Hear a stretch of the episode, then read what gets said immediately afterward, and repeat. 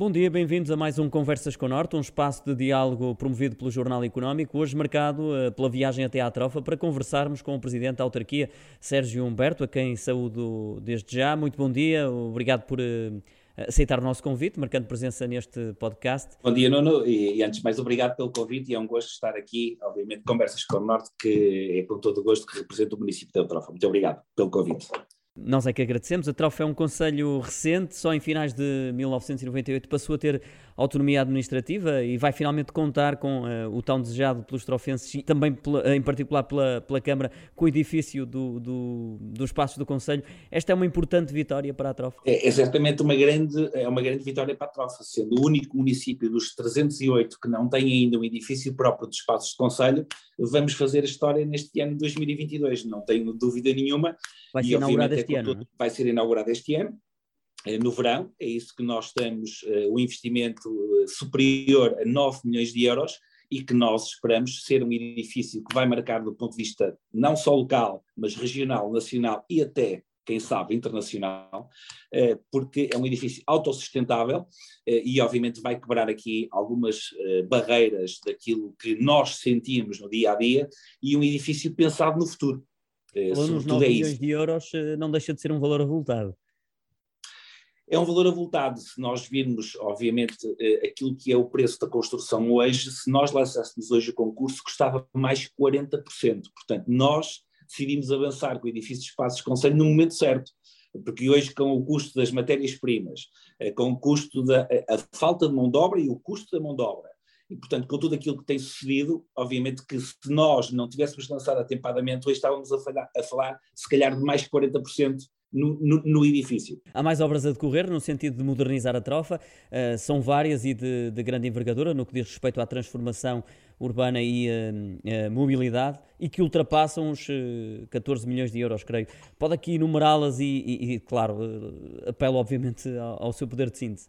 Oh, Nuno, uh, elas são realmente muitas. Nós temos um volume enorme de obras. Onde é que está o segredo deste volume de obras uh, no município da Trofa? O município da Trofa, uh, há oito anos atrás, e nós sendo um mais jovem do país, a par de Odivelas, portanto, com cerca de 23 anos, nós temos o edifício muito coberto com saneamento na ordem dos 98%, de água, obviamente, que estamos nos, nos conselhos desenvolvidos.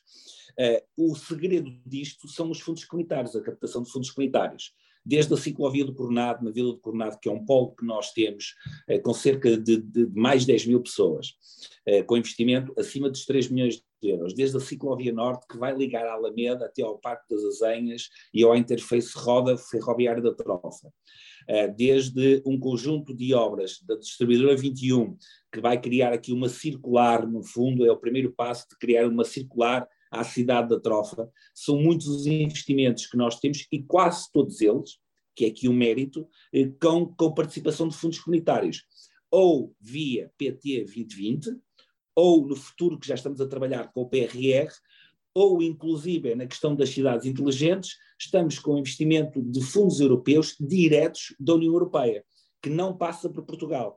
E este tem sido o grande segredo deste volume de obra enorme que o município da Trofa tem, além de Porto, Lisboa, Cascais, Sintra, Oeiras, devem ser poucos os municípios que têm este volume de obra no terreno. Olhando para a captação, a aplicação dos fundos comunitários, a rondar os 29 milhões de euros, creio, eh, e que superam os valores disponíveis eh, não só para a região norte, como também para hum, o próprio país. Como é que isto acontece?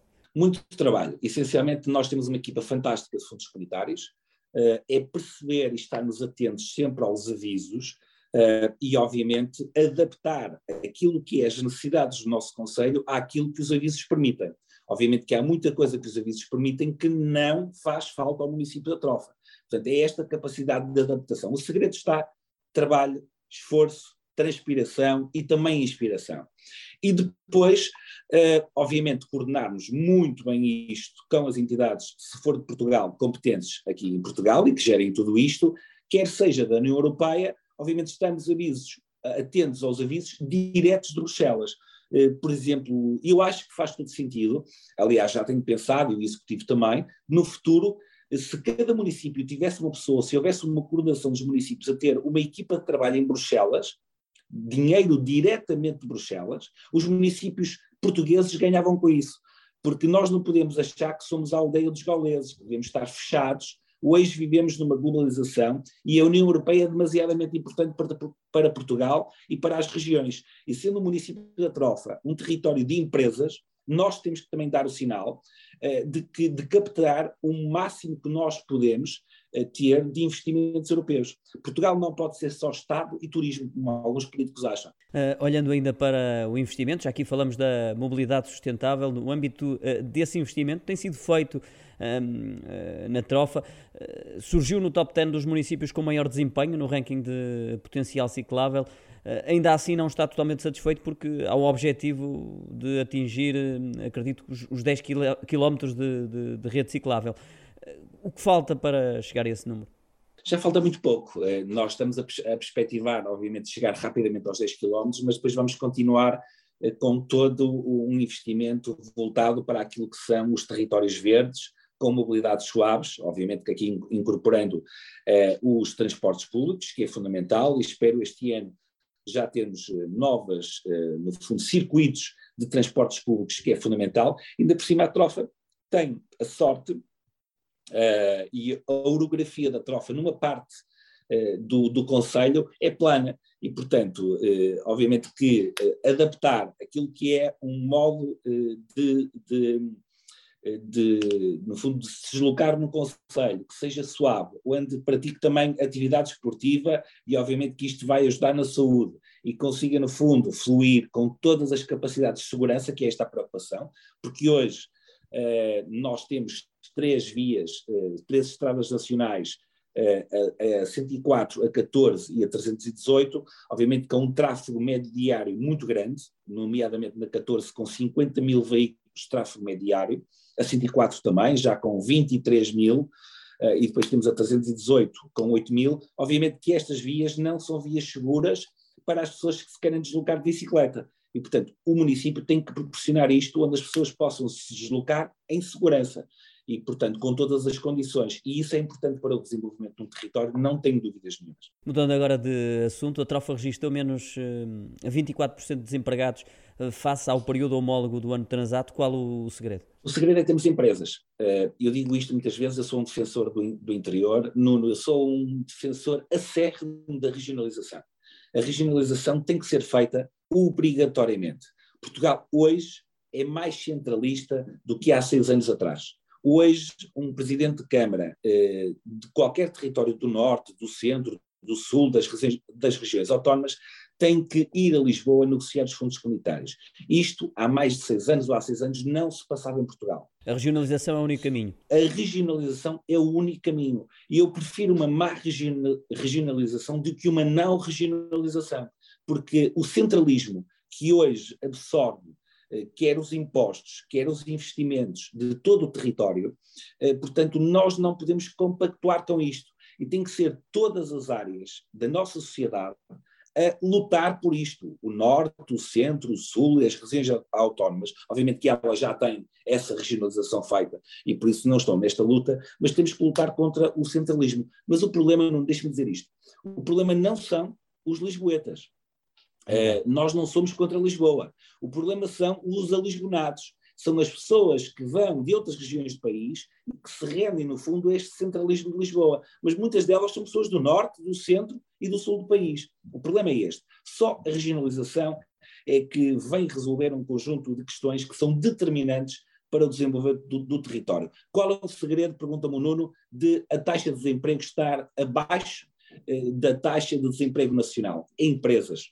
Qualquer território só é rico se tiver empresas. Quanto mais forte for o tecido privado, mais forte eh, é Portugal, mais rico é Portugal e, portanto, podemos elevar aquilo que é o salário médio e aquilo que são os salários mais altos. Nós não queremos nivelar, eh, no fundo, os, o, o, o, eh, a população portuguesa por salários baixos. Que, que, no fundo depois não conseguem, obviamente, ter a sua qualidade de vida. O segredo é captação de investimento, captação de empresas e riqueza.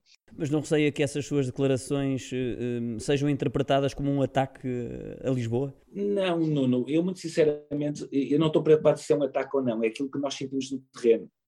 Uh, muito sinceramente, uh, e nós aqui temos que, que, perceber que até o Presidente da República, que hoje está minimamente uh, sensibilizado à regionalização, só Portugal só passa por uma harmonização do nosso território se existir regionalização.